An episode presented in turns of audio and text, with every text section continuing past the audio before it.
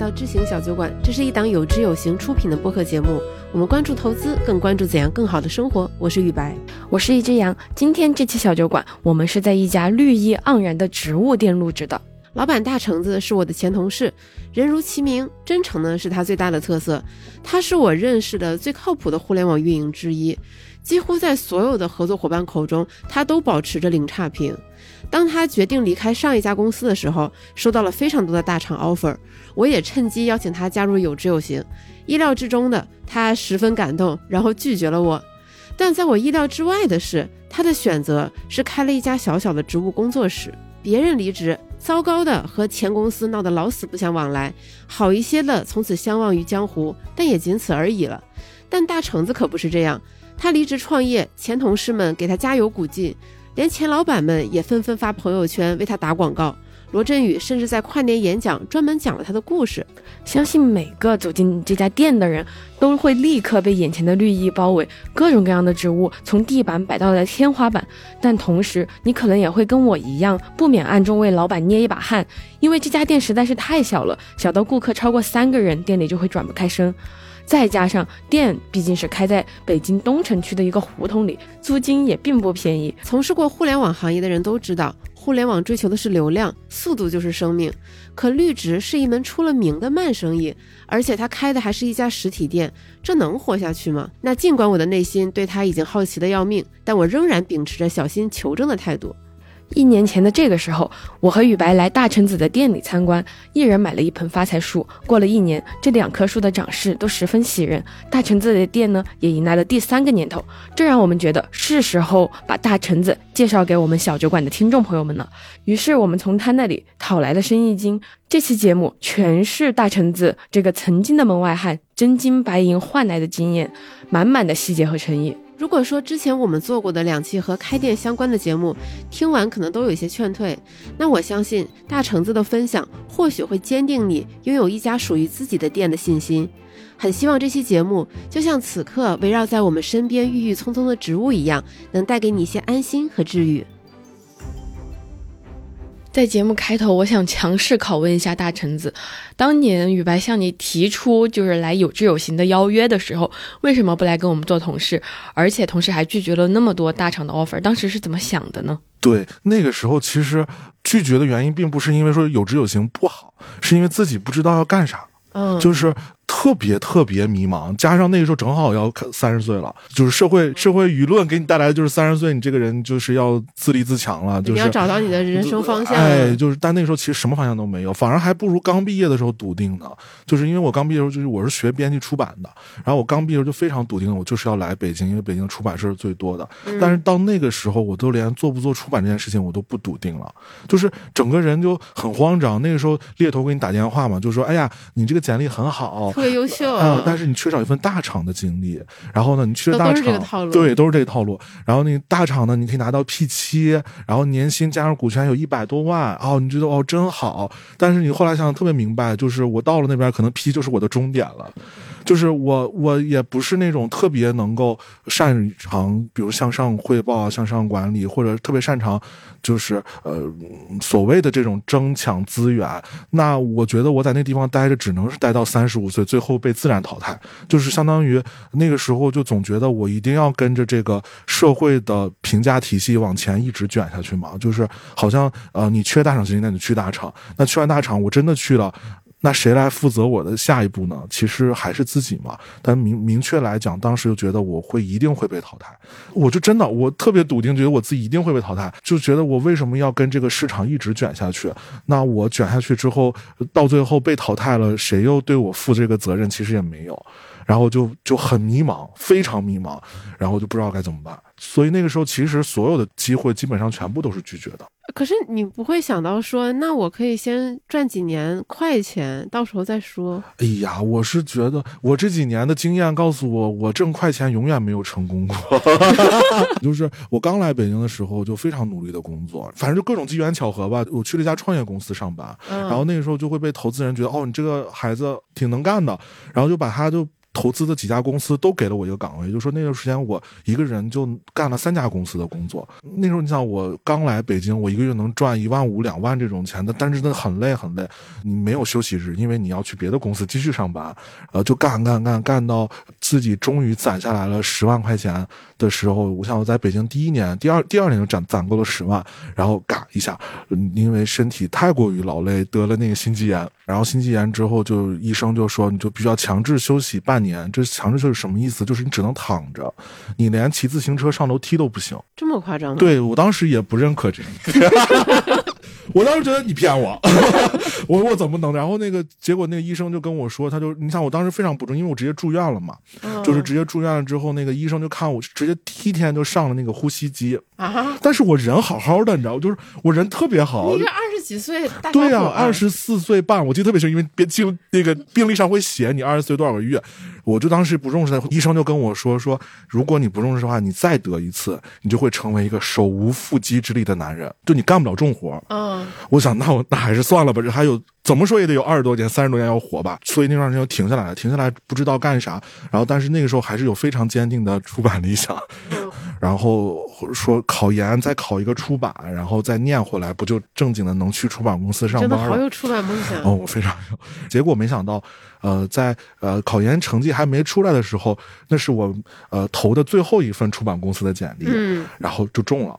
就就去了，然后出版公司，呃，如果大家不知道，他其实薪资是非常低的，但是当时太开心了，就薪资低不低不重要，就是能去可太开心了，对对，太开心了。你过去曲线救国，你要三年的时间念完书，那我现在不需要这三年了，我直接就去了。去了之后，想出版公司薪资又低，相当于一直在消耗这十万块钱，消耗完完了之后，这就结束了，然后就去了咱俩之前的前公司，哎，又非常努力的工作，又攒了十几万。然后就突然就自己精神状态就不够好了，就是就是你会被每天特别繁杂的事情以及压力就压得喘不过气来。当一个人过于忙碌的时候，他其实反而会很容易失焦，然后会失去自己真的想要干什么。就是我到底要做什么，其实已经不知道了。那时候就是以完成任务为最终标准，但到后面就会发现，哎，好像事情变得没有那么挑战性了。就是这件事情它只是累，但是你都会干了。就会很很烦很烦躁，然后就最后才决定就是走嘛。走了之后，这一段时间又没有收入，就这十万就又开始消耗，就感觉永远过不了十万。哎，我好像过不了十万这，所以我后来就坦然了，我说算了吧。就是就是，然后后来最后剩点钱都投在这个店里了嘛，嗯嗯，就基本没什么钱了。就是我当时在得到，其实我跟陈总没有说是特别紧密的合作，就是偶尔几个项目一起合作，当时觉得特别的靠谱。然后他有一个重大特点，就是非常能加班。哦。极度能加班，这就是基本上是公司走的最晚的几个人之一，而且几乎是每天都这样。对，而有的时候你会看到早上的太阳，然后那个时候就团队的人情绪也不好，那这个时候就得你扛起来呀。你在情绪不好，大家该怎么办啊？啊，对啊，就是你给我感觉就是大家有什么事儿，你说没事儿我来干。啊，是对，然后这就导致了一个在我心中是个奇观的景象，就是大橙子后来出来开了这个绿植店，我们前公司的每一个创始人、每一个老板都在不停的宣传，也不能叫不停吧，就是公开的，不管是在他们的内容上，还是在他们的朋友圈。大家都很爱宣传，我想说这一个人，你得销售管理做到什么地步才能让前公司的老板都干这个事儿？我觉得我销售管理不好，我当时是觉得我最后觉得自己不适合的原因，其实公司理论上讲就是不也不是理论上讲，就是在所有人看来，我在前公司属于真的是给足了我机会。我从一个普通的运营到什么所谓运，我们如果从 title 上讲，运营总监，后来又管理一个嗯相对比较大的一个类似于事业部一样的部门，其实是一路在往上涨，而且我没有花多长时间，其实都是公司在给你信任，但那个时候就会觉得，哎呀，尤其是到了你要管十几个人的时候，你会发现，我好不擅长干这件事情啊，我好痛苦啊，就是我可以当下属的好领导。嗯，但是我好像很难当上我领导的好员工。可是你之前一直就是因为你是好员工才会被提拔，就是我没办法去告诉我下面的小朋友这件事是有意义的。有时候我觉得这件事也没啥意义。但是你会天然有一种责任感，就是你要帮领导把这个事情完成啊，然后又觉得下面小朋友们大家都是北漂，谁容易啊？谁不想能干一个能在自己简历里面写出来的东西？我在这种情绪中撕扯，你知道吗？就好难受。算了，都我自己来干吧。好，对对。后来我就觉得，我就大概明白了，我就我可能不适合当一个领导，你不适合当中层。就是就是那不不适合当那种夹心式的。有可能吧，但是作为一个职场人，这不是你必经道路吗？嗯嗯，所以我就觉得可能我也不适合上班。对我，因为我后来想了一下，因为。大橙子在跟我们合作的时候，他给人的感觉都很真诚。结果想，我想说，他不是那种可能在我们面前很真诚，在老板面前很谄媚的人。那我想了一下，之所以所有前公司老板都记着他的好，大概率就是因为他真的加班加的太刻苦。嗯嗯，我我我我觉得也有一个原因，是因为我还是挺懂得感恩的。嗯嗯，因为我确实还是挺感谢过去的经历的。嗯，就是包括我开这个店的时候，其实我是个相对没啥自信心的人，就是任何方面都非常善于否定自己。呃，一个非常大的优势，就是永远不会特别骄傲。我觉得，但是我开这个店的时候，我当时其实心里就有一个底层的信心在，就是我觉得再难也难不过过去上班做的事情。嗯，这个是怎么得出的？因为过去真的很难，就是因为你像身体也出问题，然后工作，然后觉得心理也出现了问题。我觉得大部分人这个时候想的都是要离开北京啊，但是你还是选择要留在这里。我从来没想过离开北京这个事情。我当时纠结的那段时间，其实呃，这故事讲起来特别蠢，就是我当时真的不知道，每天就每天就是属于盯着早起的太阳。升起来一晚上就过去了，然后真的不知道自己该咋整。但是后来有一天，我在得道上看到刘琴的课，嗯，刘琴那话还不是刘琴说的，上面在引用的说实践是检验真理的唯一标准。不是这句话你怎么？我后来你怎么会从刘琴的课上才看到啊？但是你知道，在那个时候啊，我觉得是需要外界有个人去告诉你某一个点的，因为那个时候整个人是混乱的。然后我说，他说的对。那我该怎么办呢？我就不应该坐在这儿想了，就是我得干点啥，就是我才知道自己喜欢或者不喜欢。然后后来正好潘娜给我发了一个那个，潘我们前同事，嗯，给我发了一个花店在招聘。我说那我知道我自己非常有服务意识，我说那我当服务员应该非常擅长。我还以为是你们在共事期间，你就是那种桌子上摆满植物的人。嗯，我那时候家里摆的多。嗯，桌子上不摆，而且那时候忙，一忙起来就根本不照顾，就基本上全死了。后来就是那就去花店吧，正好我懂养花，然后就去了。去了之后，这才觉得哦，好像这个东西挺适合我的。嗯，就跟植物打交道。哎，跟植物打交道，然后觉得哎，干了三四个月，觉得哇，我我也能干好，然后才决定要自己开的。嗯，就其实自始至终没有规划，但是其实开店之前也纠结过。第一点就是没开过。第二点就会又自我反省，就觉得我的专业知识好像没有那么厚，嗯，然后当时还问过罗老师，罗老师说开呀，说是如果去去一个比如说农场什么，你学完了，你学完之后你跟大家是一样的，但你现在开的话，你还有点过去的运营知识能够用起来。我觉得他说挺对的，我们这个店筹备的时间就十天，嗯。第一天找中介看房子，看完房子看了半天，这个房子是最符合我预期的，OK 就定下来。第二天就把家里的货就全搬过来了，然后开始收拾收拾收拾开了。就你先进了一批货，然后就立刻在是把家里的货都搬过来，你你就想想我家里货有多多，能把这个店塞满。所以其实感觉开店也是蛮需要冲动的。我当时其实大概心里有一点点谱，因为那个时候小红书也做起来，一万多的粉丝了，就是就是你还没开店就有一万多粉丝。当时因为是我我是在。打工的时候，绿植博主啊，算是吧。在打工的时候就写那个植物店日记。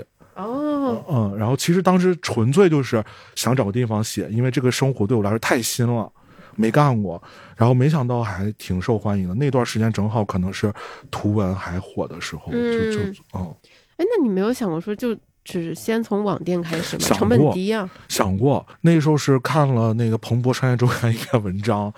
当时是讲优衣库，然后他说优衣库当时有一个数据上的分析，说如果一个客人他在一个季度内进过一次进过一次优衣库的线下店，他的流失要比没进过的人要慢百分之四十，而且当时比较笃定的是，我需要有个空间来张罗我这摊事儿。嗯，嗯，就是家里是不够的。对，嗯，然后所以就开了。我发现，在你做一些关键决策的时候，总有一些文章能够帮助你坚定你的观点。因为我很爱看杂志，嗯嗯，我很爱看杂志，就是现在是忙的有点不看的不多了，但是很爱看。但是你要说再高深的那几本往上走，咱就看不懂了，嗯，就这几本能看懂。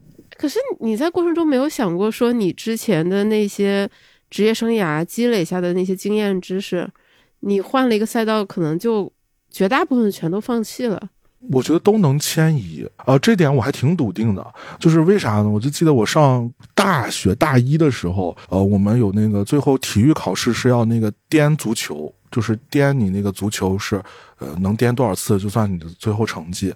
然后我们班有一个同学，他不会颠足球，但是他会踢毽子，他就像踢毽子这样颠了班里的第一名。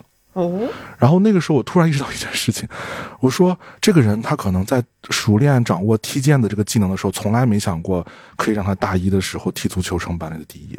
所以有的时候好多事情不是你提前做准备就后面有积累的。嗯，反正我就觉得多干准准没错。嗯，对，而且而且其实很多领域它都是可以触类旁通的。嗯嗯，然后规划是没有用的，就是在我看来，就是嗯，好多事情就是不用。呃，我其实唯一的有一次会觉得失落，那次印象还挺深的。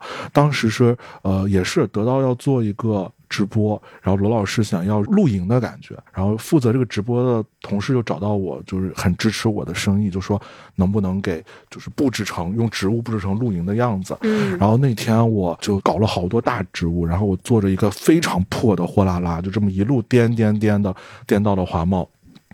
等快到华贸的时候，我的心里就嗯有点不舒服，因为那天很狼狈，就是是夏天，然后又很热，然后我又是个非常能出汗的人，就是你整个人肯定不是看上去很像一个小老板的样子。但是过去你可是出入一个一个写字楼，拿着你的 Mac，对吧？然后喝着咖啡，然后可能大家闹着玩闹着玩叫你一个程总，对吧？就是你会觉得好像这个落差好大呀。然后后来我就想着没事。我就默念我说我是给自己挣钱的，我是给自己挣钱的。然后到了之后，嗯，其实没有预想中那么狼狈。我当时想这些树我要怎么搬进去啊？会有很多人看着我把这个大树搬进去，然后再流一身汗，怎么？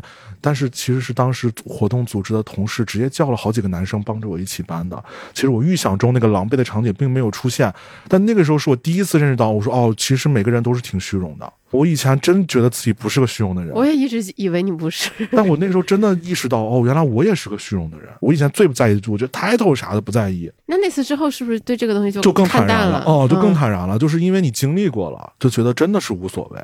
具体来说，从工作当中迁移到的东西，你觉得有哪些呢？有，有挺多的。就比如说，永远有一个坚定的立场，就是用户视角，就是这个话到底用户说了能不能听懂。然后我觉得你的字儿都还挺大的，我觉得这也是用户视角，字要大，字要大，这个。这个我觉得还挺重要的，就是不能为了美而牺。首先第一点，我也不是专业设计师，所以有时候美不美的我感知的会比较弱一点。但是另外就是字要大是我能掌握的。然后第二个就是，就比如说用户视角这个事情，我还挺受益的，是因为有段时间做了一个栏目叫“植物新手小课堂”，就在在一个在那个小红书上。然后那个呃有一个地方就是当时我们讲到，不是其实大家很多时候讲说啊散射光就行，散射光就行。然后好多人其实并不知道散射光是啥光。然后我们当时就给大家举了个例子，我就说，呃，只要你在这个屋子里面，白天你不开灯可以正常阅读，你这个屋子就是有散射光的。哦，啊，那如果你看这个字越清晰的话，说明你这个屋子里面的散射光是越充足的。嗯，然后其实当时真的是会有底下有用户会直接说，我终于懂得啥是散射光了，这就是之前学会的用户视角。对，而且就是包括大橙子这个植物工作室非常小嘛，但是这个文案。感觉非常的花心思。对对对，文案是，其实是坦白讲，文案是当时想做的差异化。嗯，就是因为植物这个品类就跟水果店似的，全国的橘子它都是橘子，全国的苹果都是苹果，那全国的龟背竹也都是龟背竹，那就当时就在想，就是我们到底能做啥跟别人不一样的？其实后来才定下来，就是用文案来传递某种情绪。其实有段时间，我们都是只有文案的花才能卖出去的。但其实它，嗯，其实坦白讲，它不是一个特别核心的差异化，呃，对，它它一抄就抄走了，就没什么可可，但是没有什么护城河，哎，没有什么护城河，但是反正，但是我觉得有一个是护城，就是你对用户的感知，嗯，就这句话是不是真的能打动用户，这是有两方面，一方面是你自己的感知，一方面是你通过经营上的判断，就比如说，其实，呃，后来会发现，我们之前有一个文案叫想赢。嗯，很早第一批文案想赢，然后摆在店里，没有一个客人买，有客有开朗的客人，偏 E 一点的客人就直接就说：“我才不卷呢，我要什么想赢。”后来你就会发现，其实你就是首先就是这种偏积极向上的，一定要温和一点。对，哦，不要太那个直接。然后另外之前还有一个，那也是就是真的是不懂，九零后是韭菜的韭。嗯，没有人买。就是其实虽然说我们不要把自己搞得很正能量，但是负面的东西没有人喜欢。对，就是大家可能会自嘲一下，但是没有人真的想摆回对的，摆回家。对的，所以就是就是后来就意识，就是好多东西都是这么来来回回去总结，你才有可能去判断某一句文案到底好还是不好。嗯。对你，因为你刚才说想赢，我我在想，不是春节档《热辣滚烫》不是刚上映嘛？你要是改成想赢一次，可能就好多，就有一些微小的胜利。对对对，但是就是我们这个周期就很长，就是你就弄不了。嗯，那你效果特别好的一些文案有哪些？就是只要是跟钱有关的，都会很喜欢。嗯嗯，其实这挺笨的，就是一开始，比如客人会问这个植物有什么寓意啊，我会非常直接的说，哎，寓意都是人赋予的，都是假的。我以为我以为我是就是不要显露出一个奸商的样子，嗯，其实不是这个样子的。其实客人是需要你给予他寓意的，对他需要一些好好意头，对，或者说他是要送人的，他需要有一套话跟送这个人去说。我后来意识到这个问题，我觉得我好蠢呐。我这么干了一年半，那那是什么时候意识到的呢？我就突然，我没有什么那个一定有个点，就突然悟了。OK，嗯，然后后来你就会发现，其实就是，嗯，就是我们卖的最好的就是发财树，嗯，你你你上面写的才华，然后暴富，我们是拥抱的抱，不是那个抱，就大家会很喜欢。嗯啊，就是你要柔和一点，不要太那个什么。现在现在就是就是，比如说我随便指一盆树的话，你它它有啥寓意？没有，现在店里全是发财的东西。现在店里每个都发财，就是基本上都是要。仙人掌也发财吗？驱邪辟邪。哦哦，有道理。嗯嗯。昨天看到最喜欢的一个是什么？养绿植的男生都会有好姻缘。我就觉得这种暗戳戳的，然后送给暗恋的人，对不对？我们有我们做我们很平权的，我们有男孩子和女孩子两个版本。这还有什么做晚做晚饭太伟大了？嗯，这是我看的一个日剧里面的。哦，嗯，就是这这就是这件事情难的地方，就是或者说他可能可能有一点点壁垒的地方，就是真的是要收集啊，不停的看。对，而且这个看不只是书啊，就什么你都要看，然后都看出来这些东西。上一次有跟小杨说，就是有一次刷朋友圈刷到你发的这种广告笑出声，就明明是在卖圣诞树，还要加一个小知识，你知道为什么圣诞树是绿色的呢？真是把前公司的这个特质发挥到了极致。对我，我很害怕大家因为我发广告而不舒服。但是我们这个模式决定了我们必须要发。哎呦，发朋友圈这个事情也是经历了很长的波折。一开始我是不发的，就是几乎没有人。丢不起这个人，也不是丢人，就是就是本来我是个从来不发朋友圈的人，嗯，就是我对我也不喜欢看别人的生活，我也并不喜欢分享我的生活。但是后来开了这个店，直到大概是有两个月还是三个月的时候，就有一个朋友过来，他气冲冲的过来，他说：“我竟然是从别人的朋友圈里面知道你开了家店。”嗯，然后他说他他是做保险，就是他说我们这种做保险的人，我们都得厚着脸皮每天都要发，你有啥不好意思的去发这个东西呢？然后那时候觉得哦，他说的其实挺有道理的。然后后面呢，还有有老客人来，他就说你为什么不发朋友圈？你发朋友圈我就把你忘了。我就去别人那儿买东西去了。对，然后我说我怕打扰大家，他说真的怕打你打扰他的人早就把你屏蔽了，想看的人会一直留着的。对，哇，我跟你说那段时间就感觉就是每天都在被这种很小的细节所冲击，就是原来这个道理是这个样子的。到后面就是有朋友都跟我说说为什么不发，就是夸父炸串的创始人怎么弄到自己第一波加盟商的，天天发朋友圈。嗯。我记得之前看营销人金枪大叔，他就发了一个短视频嘛。他说普通人一定要用好朋友圈，你要多发你自己的东西，让大家知道你，因为它是你最低成本的一个广告位。所以不要什么哎，我要三天可见，我不发，你是在浪费你的一些资源。对对，尤其我看到一些搞市场啊、搞 PR 营销这种人，三天可见，我觉得你不是扯淡呢吗？这不是？对你搞你是干这个的，是的。嗯，对啊，你你要说你的工作本来就跟宣传没关系，倒还好。对，就个人的就无所谓了。对啊，所以后面才就是到现在为止，每天发朋友圈都是一个很难产的动作。嗯，就是我今天到底发啥呀？我没什么可分享的。嗯，然后就很难，而主要是偶像包袱太重，你就总觉得我不能发让人觉得不舒服的东西，我不能发广告。但有些时候，其实程总还是好面儿。啊，肯定就是哎，就是。哎，因为因为就是我们之前聊天的时候，就大橙子有说，今年的目标是不错过任何一个节日。我感觉是互联网运营的习惯。对对对，我我也是觉得你迁移的习惯应该第一个是这个呀。然后结果你跟我说是用户思维，因为那个是更更就是其实做每个活动都要有用户思维，更提纲挈哎，对对对，做节日这个事情，就是有些时候吧，就说起来感觉很轻松，但其实我在开店的前半年时间，整个人是懵的。难道不是因为疫情懵吗？嗯，你说一开店也会有，也会有，但哎呀，这个波折好奇怪啊！哎，你应该是二二年开，二二年三月份，快两年了嘛。然后其实那个时候，呃，就是当时我记得我朋友还说，哎呀，这刚开的没人怎么办呀？我说刚开的一定会有人的，因为我的朋友们就够了。其实真的是这样的，就是屋里挤不下，外面摆一排马扎，大家坐在外面，就是这种样子的。然后那那个时候，其实整个人是没有任何想法的。就是你觉得哦哦，大家来，大家支持哦，好感谢大家，然后见到了好多没有见到的人，就很开心，觉得哦这个店开的真值。然后当时正好呃有一个媒体来采访，还说遇到什么困难吗？没有，有什么困难没困难。然后一下子五月四四月底的时候，疫情，嗯，就是突然一下就潘家园有影响了，突然潘家园就起来了。我就住潘家园，然后那时候还没有管理的这么严格的时候，我背了几件 T 恤半袖，我就来店里住了。嗯，因为我当时觉得我。要跟店共存亡，因为我不能死啊，这东西得有人照顾。对，我天天睡地上嘛。嗯，然后就是你不能转身，一转身这边可能就是仙人掌，这边是，就是那时候觉得哦，真的好难啊。但是这个店要开下去怎么办呢？也不知道，反正就这么，就还是懵的，就觉得大家都这样，那我也只能这样，就还是懵的。哦，就熬嘛，熬到六月份好起来了之后，就开始担心一件事情，就是发现，哎，买我花的人都是我认识的人，嗯，这肯定不对。你永远没有新客人，嗯，但是怎么办呢？你那个时候没有在小红书宣传，宣传了，但是嗯，不知道，反正就是你有感觉，只要结账的都是你认识的人，对，就没就可能自然流量就是先看看热闹。后来发现，其实实体是要慢慢积累的。对，嗯，它跟互联网完全不一样，不能买量，嗯，不像过去咱可能一个 banner 改个文案，可能这个一五五百到一千的差别，对，不是的，这个东西我到后面才接受了这一点，不是你动一下就一定有什么东西出现的，完全不是这样。然后后来呢，直到八月份才突然一有一些，哎，我觉得哦，怎么今年的客人我不认识了，就感觉好起来。哦，那个时候他觉得哦，这个生意开始有奔头了。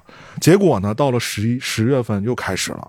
啊，因为十月份封城，突然就开始延十月、十一月非常夸张的开始封嘛，非常夸张的封。那时候整个人就荒芜了，就是我经常说，就是躺在家里睡不着觉，四点多五分钟的时间就能举出自己自开店以来十个不好的地方，每一个点都能举出三四个例子，就整个人就不好了，就是咋办呢？就每天零，每天零。就是挂账上，有一天突然悟了，就是觉得如果是按焦虑度对应营业额的话，那我肯定是北京卖最好的地方。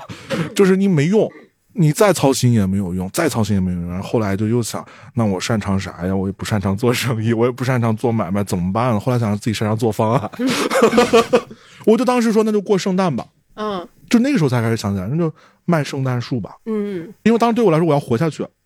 就是活下去，你我啥事儿都不重要，我得活下来。就卖圣诞树，先卖圣诞树，先上预售嘛，然后卖卖卖，然后终于可能发的到两天到三天的时候开始有订单了。哦，然后慢慢的你开始哦，好多人开始买，因为那个时候策划了好多推荐圣诞节的电影，就是为了卖圣诞树，你知道吗？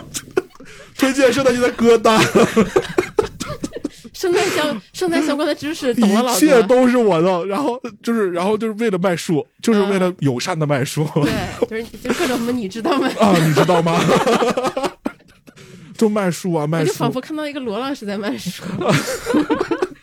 就卖书，然后卖的就哎，突然觉得哦，好像有希望了。我我真的卖出去了，结果。十二月初不就开始大解放嘛？对，解放之后，所有人都病了。那时候就更难了，就你以为好了，其实又变得更难了。就是所有东西进不来不了北京，你任何你都已经预售出去了，然后你所有的装饰物、灯什么都来不了北京。每天早上就要看我们这边的快递哪个能送，赶紧跟供应商说发。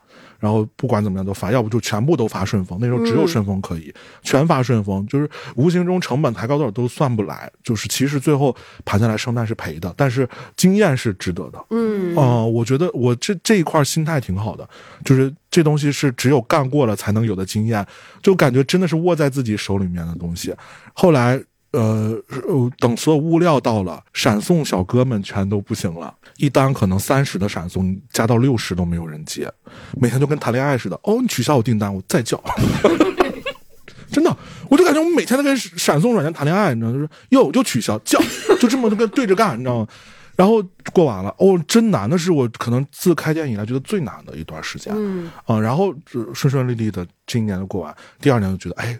二三年该好起来了。嗯，圣诞节觉得是可以做的挺好，那就我们要不放弃每一个节日，才开始做的。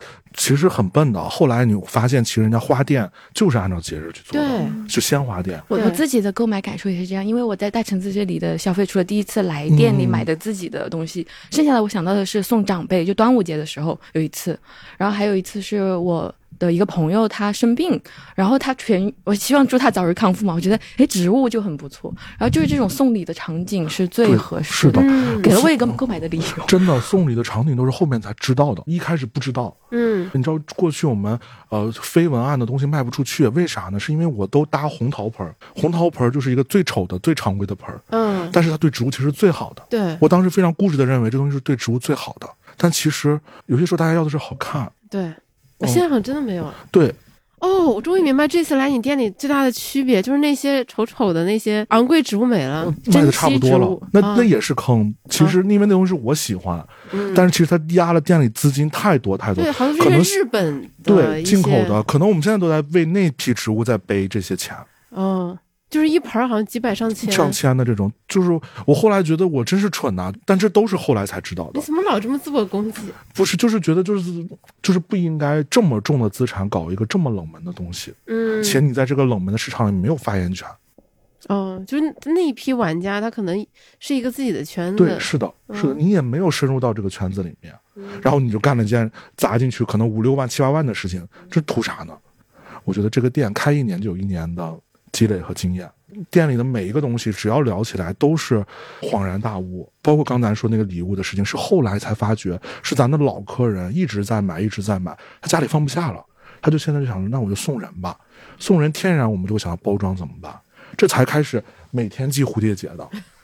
以前没有蝴蝶结，以前没有蝴蝶结，不知道要送礼。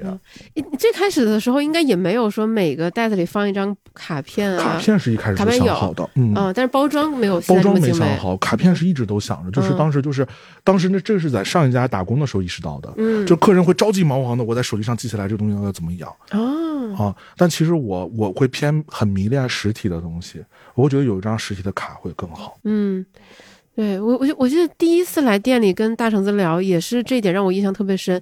你就说开实体，就是你开一年攒一年经验，这个东西是任何新店、网红店他都没有办法从你身上夺走的。对我那天还跟狗哥说，我说这好有魅力啊！这件事情干起来就是难吗？难，真的很难。但是你干啥都有自己总结下来的经验，其实这个经验真的能够用到。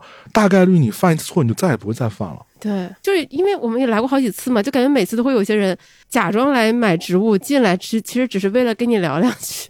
我觉得可能是环境因素导致的吧，这是我从来没有预想到的。因为当时开店之前，其实是对陈列各方面非常不满意，呃，但是我又没钱。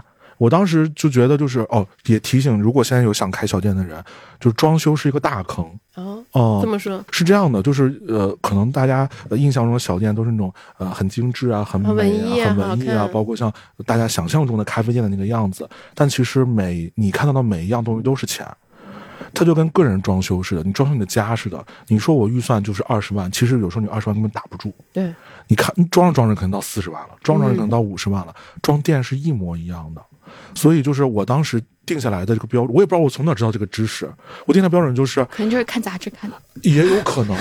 就是我当时就定的标准是一，我绝不做任何软装和硬装。当然也跟我做的品类占便宜有关。植物堆在那儿就是好的软装。对，就每个平方都要有。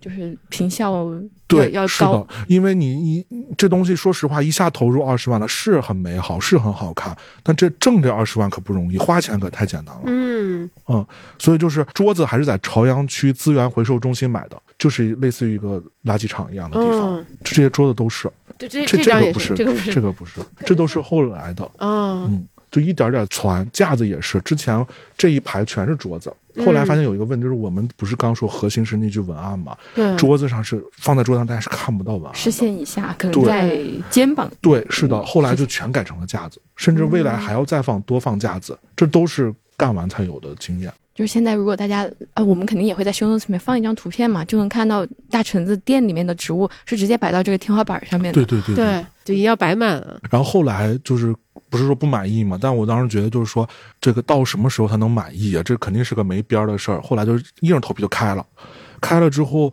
就会有朋友来，他可能来四五个小时他都不走。那时候我就在想，为啥呀？我当时真的觉得，我说我能说的全说了，为啥呀？然后后来我已经全交代了。嗯，后来呢，他就第二次又带了个朋友来，他说我上次在这个店里待了四个多小时，我可舒服了。就那时候觉得，哦，原来这个地方是可以让大家觉得感受舒服的。你不会觉得那种就是天天来但是又不买植物的人？我不，我不以他是否消费为判断。嗯，包括后面很多老客人，他们真的把你当朋友了。嗯，就是他可能路过一个什么店，他看到哎这蛋糕好吃，他给你带一块来。啊，哎，这感觉跟我们公司好像。嗯，我我们夏天没缺过西瓜。经常有人问你有刀吗？我说干嘛呀？我说切西瓜用，就是就是你会觉得这就是开店和不开店之间，就是我记得那时候我们还聊说很多客人不理解，就是竟然会有消费者送店家东西，嗯，但我们店里全是客人送的东西，哦，就每一个都讲起来都很有意思，嗯，送蛋糕，送水果，送画。送各种毛绒玩具、财神爷，各种各样想不到的东西。然后有时候大家来了，就给你拿点吃的来，因为他，因为其实大家真的就只是想聊聊天了。因为我买的，你说正常人家里两盆植物算多了，对，你能买多少？对你，你我不可能以这种东西为判断的。就是，然后呢，就是你会觉得，哎呦，大家好开心啊，我们又见面了。嗯，包括有的时候，有些客人在你身上赋予的价值是不一样的。嗯，啊，就比如说有一个有一夫妻俩，那是我。呃，我记得那是疫情的最后那个十二月，就刚刚说最难熬的那段时间，他突他们俩突然来了一趟店里，当时那个他其实也没说什么特别有哲理的话，他就说：“橙子，你要我觉得你店很好。”他说：“一定会越来越好的。”那时候我就抓住这句话，我天天就默念：“一定会越来越好，一定会越来越好。”就熬过来了。等我四五月份再见他的时候，我好开心啊！我说我真的就是一直在记着你跟我说的那句话，一定会越来越好，这就熬过来了。就是他给你带来东西不一样。然后他后来每次来都给带点这个带点那个带点吃的什么的，然后我也，然后我说我那我给他们拿点他们想要的花什么的，他们就不好意思，我说没事，下次拿吃的，他们就欣然接受了。以物易物，对对。但其实交换的其实交换的是感情。对对对，我觉得账越算不清楚，感情才越深。对，我我感觉你已经是一个非常合格称职的老板了，尤其是实体老板。那是真的很开心，有些时候这些东西是呃过去上班从来没有体会过的。对我，我终于知道为什么我老是想找大橙子来聊了，因为因为就跟我们公司很像，就经常会有用户给我们寄水果啊，自己做的蛋糕啊，然后各种东西，然后我们想说何德何能，我们每次我都很不好意思，对，就很不好意思，我现在都不好意思。然后我一般都是会看一下我桌子上有什么东西，然后装一包，然后是的，是的，是的，就是你看有啥花，他喜欢什么，念叨了句啥，赶紧给他装走，咱们就当新年礼物了，就这种感觉，特别不好意思。嗯，但是就是后来我有朋友跟我说，就是就像是你愿意。给别人这样做这件事情一样，就他认为值得，嗯，就你得允许别人也觉得你值得，嗯，啊，你不能认为别人给你的都是感谢天感谢地的，但其实是一样的，对，要有配得感，对对对对对，就是大橙子刚刚在讲这些的时候，呃，我觉得很美好，很温暖嘛，但是我也忍不住想，就是我妈妈自己开餐厅的，就是做实体的经验来说，就是她正反馈很直接。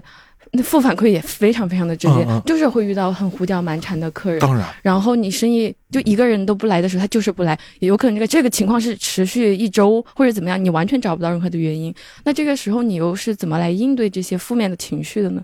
准确讲，就是你你妈妈比我遇到的肯定会更险恶。因为餐厅，我之前在餐餐厅打工过，我知道餐厅是会更遇到形形色色的人。嗯，其实我们做这个品类，某种意义上已经筛选了一部分客人了。嗯，所以其实我遇到的刁钻的客人已经不多了。当然也会遇到。坦白讲，我没有什么好的办法去消解这种情绪。从客人角度上讲，有的时候一个客人伤，答应好的伤害完我之后，我会有一段有持续一周的时间，我不知道怎么面对进来的客人。嗯，我不知道我是该热情还是不该热情。就是我好像热情也有问题，热情他会嫌你烦，嗯，然后不热情，我又觉得好像对不起他，我会很迷茫。后来薛薛逸然老师教我说，你就相当于完成了个 KPI，嗯，就是比如今天遇到一个糟糕的客人，就是哦，这个月的 KPI 完成了，我应该再也不会遇到新的客人了。就是可能就是命里带的吧。做服务行业，你不可避免。我们估计在麦当劳打工，胡搅蛮缠的客人太多了。对，嗯，这这咱真是算好的了。至于说就是营业额不行这个事情，肯定是操心，肯定是难过。但是我现在在正视这种情绪，就是我想接受它，因为账不是按天算的，甚至它也不可以不按月算。再夸张的，甚至也可以不按年算。但是对我们来说，可能年是一个极限了。嗯，就是今天不好就不好了，该做的事情还是要做。说不定明天会好，对，因为结果它很难说，是很难说是你自己做的，它不是你控制。但是就是自己的真金白银挣不到的时候，你真的是会很慌张。呃，我们就算压力小的了。如果我手下再有几个人，可能我一睁开眼睛就是全是债，嗯，全是债，嗯嗯，这我都我我已经算好的了。我我我有时候我总是跟自己说，我说我简直是一个既得利益者的代名词。就是我又没有家庭，又没有孩子，我一人吃饱全家不愁。我们之前有一个可能是偏中年的客人吧，他就在店里面转悠，他默默的说了句：“他说可能这是我最后一次来这个店里了，因为他就被附近的公司裁掉了。”嗯，我就看他很难受，我就跟他聊天，他就说：“你是咋决定开一个这样的地方的？”我说：“我跟你不一样，我没结婚没孩子，我没有任何压力。我吃多了也是吃，吃少了也是吃。而且萨姆浩还没想过离开北京，对，没想过。然后就觉得这个事情，你就觉得哎呀好难啊。但是他后来好玩的是，可能半年之后他来一趟店里，他乐呵呵的来了，他夹了幅画。然后当时我就说：我说那个这个花我给你装起来，你这夹的多不舒服。他说：哎呀不是不是，你还记得我吗？这是给你的。”然后就在店里放着呢，嗯，就在那个那个架子那边又挂了一幅画，应该是找到新工作的。我没问，啊，但是看起来很高兴，看起来很高兴，你会觉得哦，我也很值得。嗯，你这才是中国版的深夜食堂，就是就是就是人深夜食堂好像生意比我好呀。那整体来说，你会。你会觉得开这个店开心吗？呃，底层逻辑上讲是开心的。啥叫底层逻辑？就是永远不会怀疑这件事情是错的，目前也不想放弃。但是你从上面来讲，每天遇到形形色色的人，遇到各种各样的变化，就会很麻烦。嗯，我我很好奇的一点就是，你不会把自己的店跟别人比较吗？比如说别人开一个什么什么店，唰的一下变成网红店，一个月流水多少多少多少，你不会怀疑说我开植物店这个选择是错的吗？哦，不会。呃，植物店选择是错，我从来不会。于这种商业立场上讲，我是觉得，呃，欧美的这种就园艺产业，包括日本，就是日本和欧洲算是发展比较好的，美国也不错，他们大概都有四十年的历史了。嗯，中国才十年不到。我总觉得这是未来大家可能对于生活，就我们自己看日剧、看美剧，每个场景其实都有一盆植物的。对，嗯，它其实是一个相当于类似于我只要有家，我就可能会有这么一个东西的选择。那其实我们现在还没有这个想法，我觉得这是可以慢慢建立起来的。这是从商商业的角度上讲，所以我觉得它至少是有前景的，它不是一个夕阳产业。所以这是一个你觉得你可能会干一辈子的事情。我目标不是百年老店吗？我也不想上班了吗？我脑中的画面永远是那有日本那种老店，你一进去，一老头在那种花呢。然后说哦，这个店我已经开了二十多年、三十多年了，我就觉得哦，这我就知足了。对我刚刚玉白提问的时候，我在想，好像你也没有在跟任何人比。我我会羡慕，就是有的时候，我记得有的时候我会，比如下班晚了，我会扒在那个咱们街边店那个窗户上看，我说哇，这店要能放植物多好啊。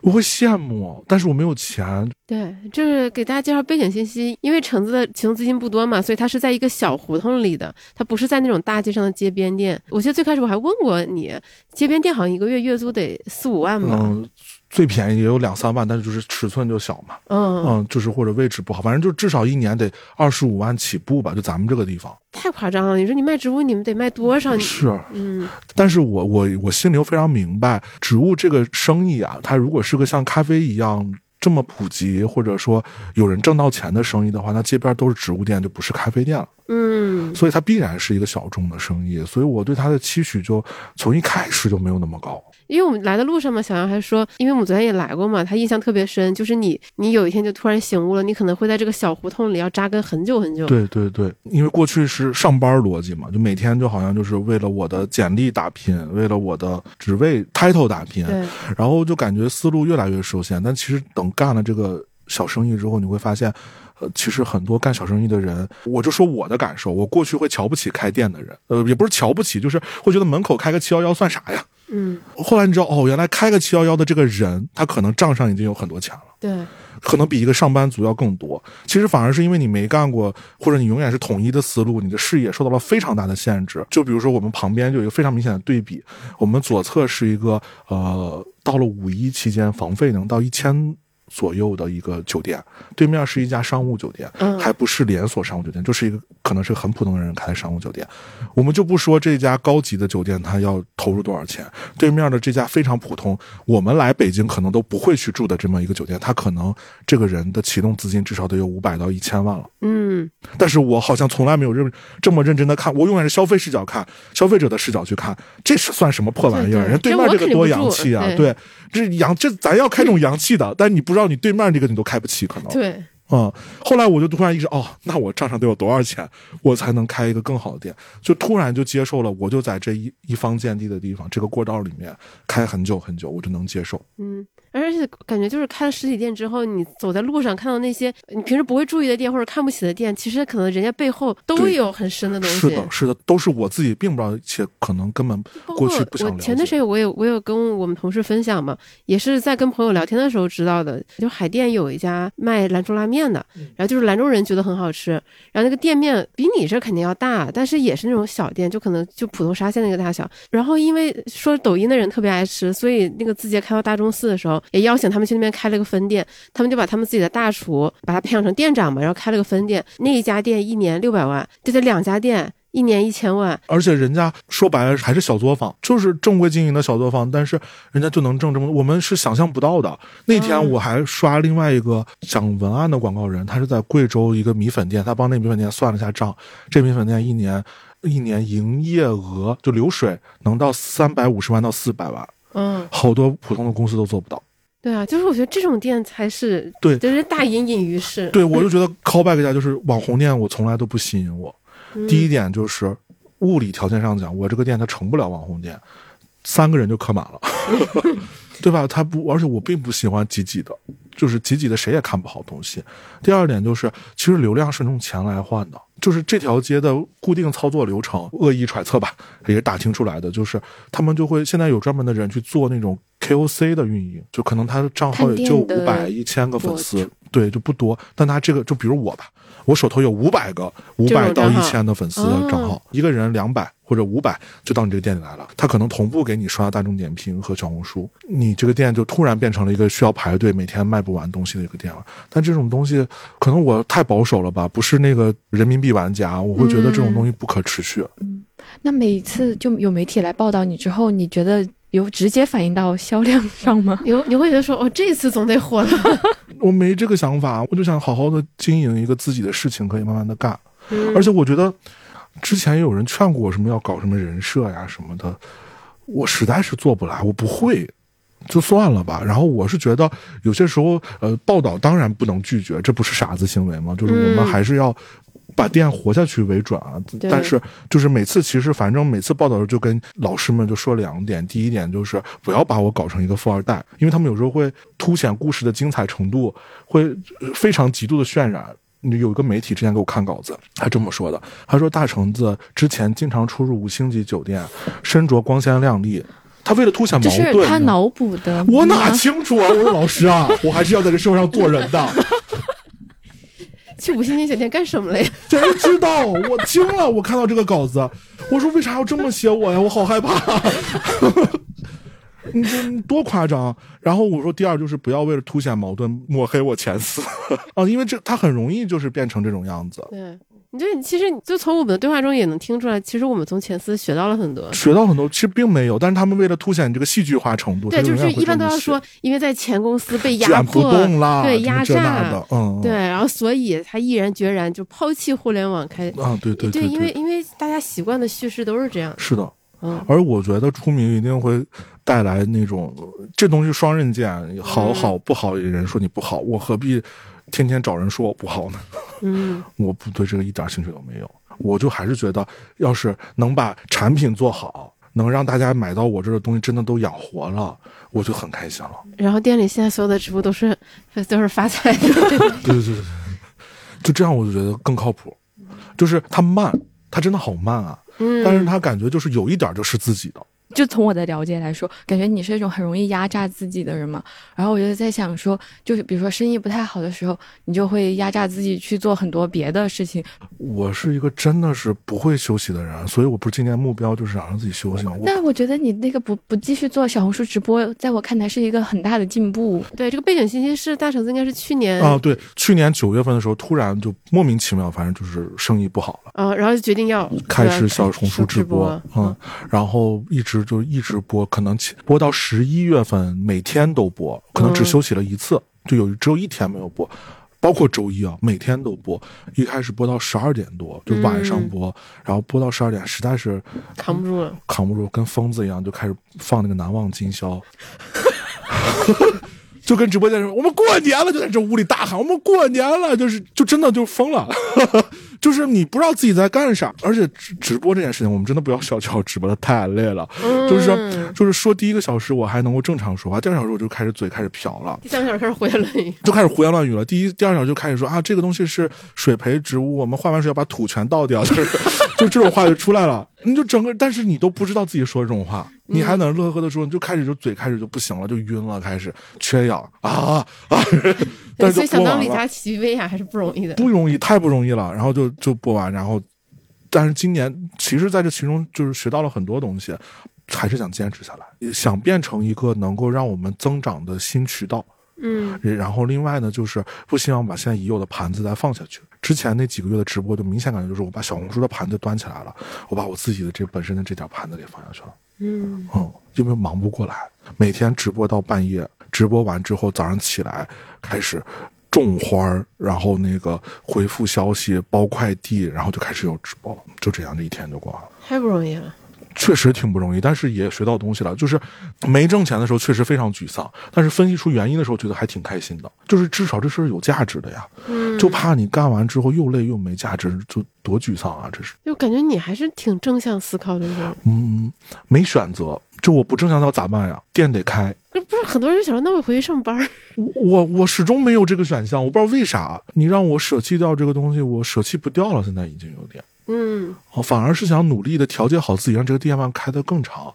我最开始知道橙子开店了之后，就包括我看你的什么公众号，各种图片、物料，我想说，那他肯定得找什么设计师朋友来做啊之类。后来发现全是你自己做的，全是自己做的，我觉得超级了不起。哎呀，但是就是我属于就是啥都是半吊子，拍的也是后面才跟见着会拍照的朋友抓着问。咋拍的？你教教我。他们看我后来进步了，说那你再进一步吧，把他的相机借给了我。后来我想着说，这个舒适区我还是不出去了。这个相机也太忙了。啊，我觉得就是没有特别难看就行了呗。对，要是一个人干活，是不是就把这个更新频率降低一点？对，不要不要把自己累死，你要可持续发展。对，就是怕自己，因为我很害怕干皮了之后对这件事情没兴趣。嗯，我很害怕这一点。嗯。就是想到了可能上班末期的时候，对对对对，是的，是的，是的，我干的到最后什么都不知道，干懵了，这不就傻了吗？问题现在是自己的事儿，这不是别人的事儿啊。因为因为我们很多听众其实有的时候他也会有想要自己开个店的想法，对于这部分朋友有什么建议呢？首先，首先就是想的就是你要开的话，就特别核心的一点就是我们得想清楚，你现在能不能规划出你现在你开了之后你的客人从哪儿来？嗯，三个月之后你的客人从哪儿来？以及一年之后，你的客人从哪儿来？这些是你之前想过的。我后来自己发现，我当时其实正好凑齐了这三件事情。啊？哦，就包括因为小红书当时能给我们吸引，三前三个月有朋友来，后面是小红书一直在帮我们拉新的客人来，到后面你会发现我们的客人都是老客人介绍的。哦，就是好多时候把店开出来是非常简单的一件事情，因为它只需要你会花钱，真的。就花钱谁不会啊？这东西好不好，你一眼就能看得出来，那就花嘛。但是你花完之后，你最后只能贡献 GDP。你你你最后这个店，因为不是你的店挂上门牌，你坐在这儿就有客人来的。嗯，那这客人从哪儿来？所以有的时候，如果我劝不动一个人他要开店的话，那我可能会先劝他，你至少先有一个账号，让别人知道你在干什么。可能比如你账号有一万的粉丝、两万的粉丝，你再决定开店都不迟的。因为等你开店的时候，你可能就没有精力再做这件事情了，你没没有精力去维护啊、宣传啊什么的。对对对，你的客人到底是从哪儿来？这件事情是最可怕的就是不是你花点钱什么的因为花钱还是成本，就是这，因为你开店也是为了挣钱。你知道去年的时候，我认识了一个专门做二手咖啡机的人，他跟我说，去年他们行业非常好。嗯，有的咖啡机他都惊了，拆都没拆就不要了。买可太容易了，几万、几十万的咖啡机买可太容易了。但是你你咋能把这个店开起来，是一件非常难的事情。对，哦，对，就就像你前面说的话，就是比如说你开在一些。呃，人流量大的地方，那自然客流它是你的客人来源之一。那与之相对的，你要付出更高的房租成本。那还有一种就是你可能先不管地理位置，你可能本来就做好了预算，说你要靠大力的宣传，大力出奇迹，把自己打造成网红。那这部分预算你就得留出来。是的，且你的创作能力得保持住。对，哦，这件事情其实更难。另外一点就是，比如说，其实身边会有很多人去问我自己要做个小生意该怎么做，应该做点啥？嗯，我该做点啥？真真的轮不着我想，因为我哪知道？但是有些时候大家会想的特别简单，就比如说我们有个客人，他当时是想做伴手礼啊，就是做小礼物，就是用各种各样，比如不管是企业发呀什么的发。但是我当时就问的核心能力就是供应商在哪儿？嗯，设计能力在哪儿？如果你的供应商是幺六八八去找，你的设计师要再找一个人去帮你做设计，这时候你最好别干。就一开始成本就已经拉上，对你没有核心，而且也没有核心能力在哪儿啊？你没有核心能力，传事儿的能力吗？传事的能力，那这这这可是以后要出雷的地方啊！你的核心技能，一个供应商，一个设计都不在你身上，谁都可以去单干的。我的确知道有一个人是做这方面的生意的，就专门做礼物，然后他就是因为有很多的银行客户。对，就或者你要不就是我爸就是在义乌混大的，嗯，对吧？这这种事情咱们总得有一个吧？这就是两头，你得有一头。对对对，这这种东西都没有的话，这个事儿听着就不靠谱。你当时拿这个拷问过自己吗？我当时是这样的，因为我觉我觉得，呃，一是我会养，爱养；二是那时候小红书确实给了我信心，而那时候小红书我们还提前卖过一些别家的东西，确实还能卖出去。哦，就你起码前面有这种 MVP 尝试。对我可能想的没现在这么清楚，因为现在想这么清楚也是因为开了两年，吃了这么多的亏。现现在就是别人来咨询我的时候，我就直接就把我遇到的困难跟他说一遍。嗯，有些人可能听都接受不了。我觉得我也算做好事了。对，嗯，我觉得还有很多人在开店之前会想的是，我要学很多东西。首先，我要去学一下这个店铺怎么装修吧。然后，如果我说我也想学大橙子一样开个植物店，我要去学很多植物的知识吧。就是我觉得是不是学太多，也也会思路受限。嗯嗯，但是就是就是咱还是回归那个，就是你核心的得会。别不会养就开，至少客人问咱得能说出来话吧。就像有些花店，我之前有个同行加了我微信，他觉得我可能在微信上一片欣欣向荣，他觉得这事儿能挣钱，结果他自己进了好多，全死了。这东西它很麻烦的，即使到现在我都是皮毛。你要我们再往源头去走，那更多知识我们都不知道。比如说好多植物它是怎么繁殖的，种子怎么弄的什么的。而且这个行业它很原始，嗯，就是它远不及鲜花。鲜花已经被市场教育过了，其实就是它，大家知道鲜花是个什么样的东西啊，每个东西它什么季节呢？但植物这个行业真的是没有，就我们从价格到进货都非常原始，我们的进货跑的物流是专线物流，它只能跑到当地的花卉市场，我还得再叫车拉回来，它都没有送门的这个服务，那不能翻过，它只能是某一种专线的东西去给你去运，快递是不可能的。最后你会发现，哇，这个地方什么东西都非常原始，甚至你现在就是就是找好看的花盆都是件非常难的事情。嗯，你会觉得这个盆，哎，它已经很有质感了，它非要在上面给你写个招财进宝，很正常，对吧？你就生气，你不要这四个字，你这个盆挺好看的，你就只能气气气也没办法。我心里我永远有一个画面，就是我特别牛，我要去跟供应商谈判。I have a dream。哦，因为我觉得这样的话，我就能找到最好的货。对我，我一方面我我一是不会，二是也不想做什么所谓的高端线，就是整的这东西贼精致、贼好看、贼贵的。我好像我也不是这种人，做不到。但是你要想要能让大家拿到一个好看又好养的东西，你就得天天琢磨，就得去翻找，然后好不容易找到一个花盆，哎呦，两百个气垫，根本用不了这么多，就是哎呦特别难。而且我们又很尴尬，就是地方小，有些东西是长销的，你就得一直有。慢慢现在店里堆的全是长销的。新东西没地儿给你放了，就你连试的机会都很少。哎，那能不能给我们听众朋友推荐几种好看又好养的植物？我可以正好就是说个误区，就比如发财树，我们店里卖的最好的就是发财树。但我们发财树呢，其实不会选择那种就是大家常规见到的那种非常相对有点俗气的那种大粗杆子的发财树。有没有印象？就过去开新店开门，这大三个木棍上面长了一堆叶子的发财树。哦，好像有。对，那种发财树其实不建议大家去买，就是因为那个发财树它其实是一个长木头一段一段砍下来，用强力的肥效给它催出来的叶子，所以它容易。假活，就比如说养个五六个月还很茂盛，后面突然就死掉了。而且发财树本身就是一个根系非常弱的，就比如我们面前只有一棵这个像小一米的发财树，它的根可能才这么多，它的根很弱，所以它经不住水，一泡就烂。所以呢，就是如果要买的话，就建议大家买那种细杆子的，就是你一看它就是弯弯绕绕的，这种自然姿态的这种细杆子的，这种是拿种子直接播大的，嗯，它的就是性状会更稳定。那土培和水培选哪种好一点？嗯。按你的勤快程度来，嗯，就是比如说有些客人他就是爱给花浇水的，我建议这样的客人都买水培的，因为水培的植物它是换水，你最好每天换。你要勤快你就每天换。咱有客人在附近奥美上班，每天他的同事跟我说，我就看到一个绿叶子走过去就知道是我同事来上班，就他每天早上的仪式感就是我要折腾一遍啊。这种他的龟背竹养的真是太好了。只要你勤快，你就养水培的。如果你做不到一天换一次水，或者两三天换一次水，你就养土的。土的就是你不要总伺候它，它就能活得很好。就是我们常说，就是浇死植植物基本上救不活了，但干了它能救活的。就是这个节奏，就是这个就是养植物，就是有时候很难跟用户传达的。就是比如说他说几天浇一次水，这是我们经常会遇到的问题。但其实坦白讲啊，几天浇一次水是最不准确的答案。你每个每天你室内的环境什么样，我不知道。其实最准确的方式是你摸它，就摸这个土。像发财树这个是很好说的，因为你就少浇就行。但像有一些绿叶子的植物，就摸土，你的手指感受不到湿度，你就浇；感受到湿度就不浇。即使十天了，你摸这个土还是湿的，还是不浇，那你就要反省一下，你家是不是太闷了。像有些家庭，如果天天开窗户，他可能两三天就要浇一次水。哦，所以。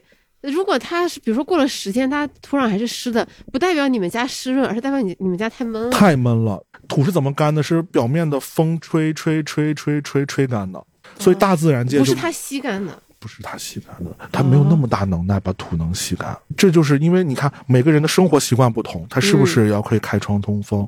每个人家里有的地暖，有的自供暖，有的这个那都不一样，季节不同，所以他很难去正确的传达一个明确的一个东西。但是呢，你想我现在说这东西呢，其实它承载体量是一篇小短文，侧面证明这个行业有点难做。对，你很难劝你说你读读吧，你读读吧，他其实也不愿意读，除非这个客人当面我们交流。他就愿意去听水培发财树就可以了，那也很不错。对对对，就是其实呃，我觉得就是养到自己适合的品种，或者自己掌握了节奏的品种，呃，比你养一棵什么贵不贵、好不好的、好不都不一样。只要自己自己养出来的都是好看的。包括有时候大家会为养死植物而不舒服，其实我觉得也不用，大可不必。就是你每我我们这种就是养出经验的人，都是从养死植物开始的。没有人是天生知道，都是哎呀，他死了，那我要判断是怎么死的，浇死的，那这个判断他都要有个过程的，他学习成本是在的，所以不用再。然后另外还有客人贡献了一个话术，说如果他养死说这植物替你挡灾了，很有道理。我说哇，我要记下来了，你说的好对啊，太对了吧？你说我这天天有多少直播给我挡灾？对对对，学到了，学到了。其实最开心的就是看到客人把花儿养的很好，嗯啊，就是至少我对得起这个客人。然后他如果真的有一天有需要或者推荐给朋友，他一定会推荐我的。每次跟橙子聊完之后，都感觉自己被疗愈了。在做这个事情上没有什么内耗，你有都是跟营业额相关的，就非常具体，然后就非常具体。嗯，有的时候你也不知道该怎么解决。但是，所以我不是我今年有目标是放下贪念吗？就是多干活嗯，不要纠结在营业额上，嗯，何必这么虐自己呢？就是我，我过去之所以这么虐，我是把它当成一个动力的，嗯，我会觉得，呃，就是我得有经营意识，就是我经营意识也是这这一年才学会的。所谓降本增效，有些钱不花就不花了，嗯，就是能能少花点就少花点，也是这一年。但我觉得我好像现阶段。我也是今天聊起来，我感觉好像我现在有这个意识了。那是不是就多做些事情，少关注这个东西，说不定少受点折磨，写的东西也会好一点。嗯，然后给大家传递的情绪也是好一点，就是精气神好一点。对对对对对，你的植物也能更鲜亮点。是的，是的，是的。其实有时候想做的事情非常非常多，但是都是卡在钱上。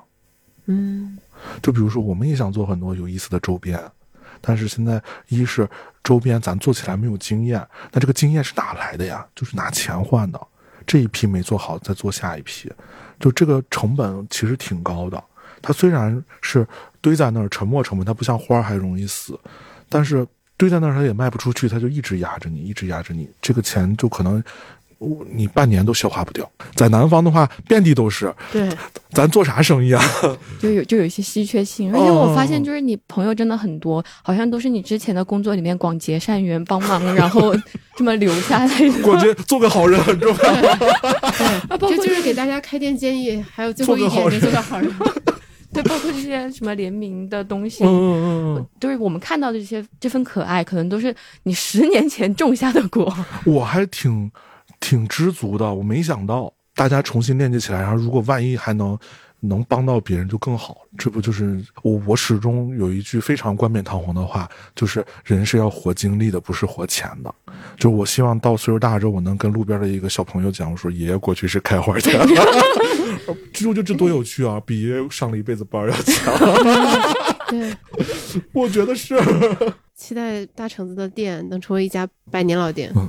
我努力，加油！我只先期待我能跟供应商谈判。对 对，早日对吧？供应商谈判。对对对，程总。哎呃，不叫什么不重要，就是先先把这个东西，我要我就要他们家最好的这个东西就行。对，这个盆儿招财进宝给我下掉。哎，下掉！哎，我就这意思。对，呃对，这个祝大橙子早日有这么一天。什么不听我的？我要五百个，你下不下？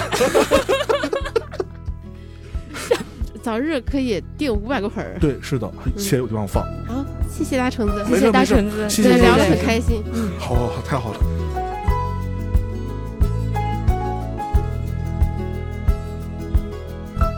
以上就是本期的全部内容，感谢你的收听。如果你身边刚好有朋友打算张罗一摊自己的事儿，又苦于没有相关经验，请一定要记得转发这期节目给他们。大橙子毫无保留的一手分享，说不定能给他们一些信心。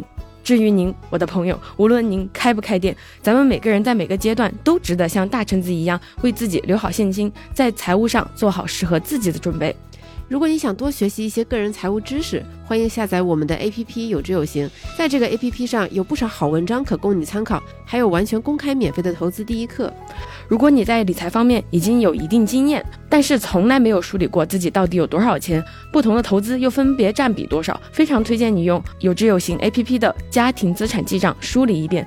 生成一张专属于你自己的桑基图，清晰又直观，看着就成就感满满。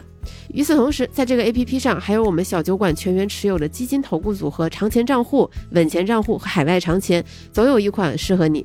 最后，请一定要记得订阅我们的节目哦！有空的话，请给我们留下一个五星好评吧，这将成为我们前进的动力。我是雨白，我是一只羊，每周五晚八点在知行小酒馆和您一起关注投资，也关注怎样更好的生活。我们下周再见。